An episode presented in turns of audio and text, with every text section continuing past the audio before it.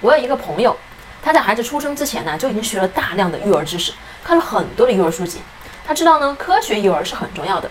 他从这些书中啊，也了解了儿童早期呢各种恐惧的成因。他希望能培养一个快乐的、没有焦虑的孩子。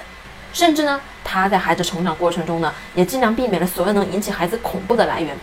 例如呢，他们会改编童话，大灰狼并没有吃掉奶奶，坏人们也没有施展魔法，在童话世界里面没有死亡。甚至呢，他们会避免孩子接触到现实世界的死亡。当儿子养的仓鼠死掉以后啊，他们会偷偷的买一只新的。但是，即使他们做了这么多事情，可是呢，等孩子长到两三岁的时候呢，他的孩子还是产生了焦虑。朋友啊就抱怨说，孩子经常觉得自己啊会顺着马桶被冲走，在晚上睡觉的时候呢，害怕柜子里面有大狮子。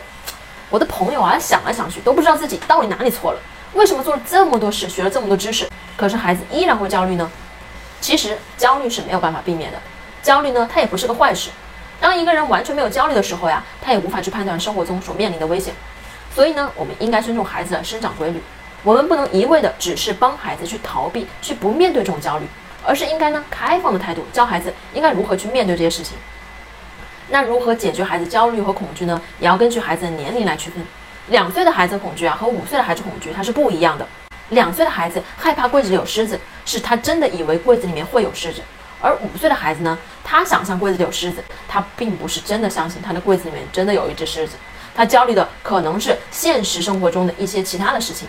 所以呢，对于两岁的孩子和五岁的孩子来讲，父母在处理他们恐惧上的问题呢，要用不同的方法。这也是为什么我的朋友即使看了那么多科学育儿的书，但是当他不能从一个全面的、完整的孩子成长背景来看一个问题的时候呢，这个问题就真的很难解决了。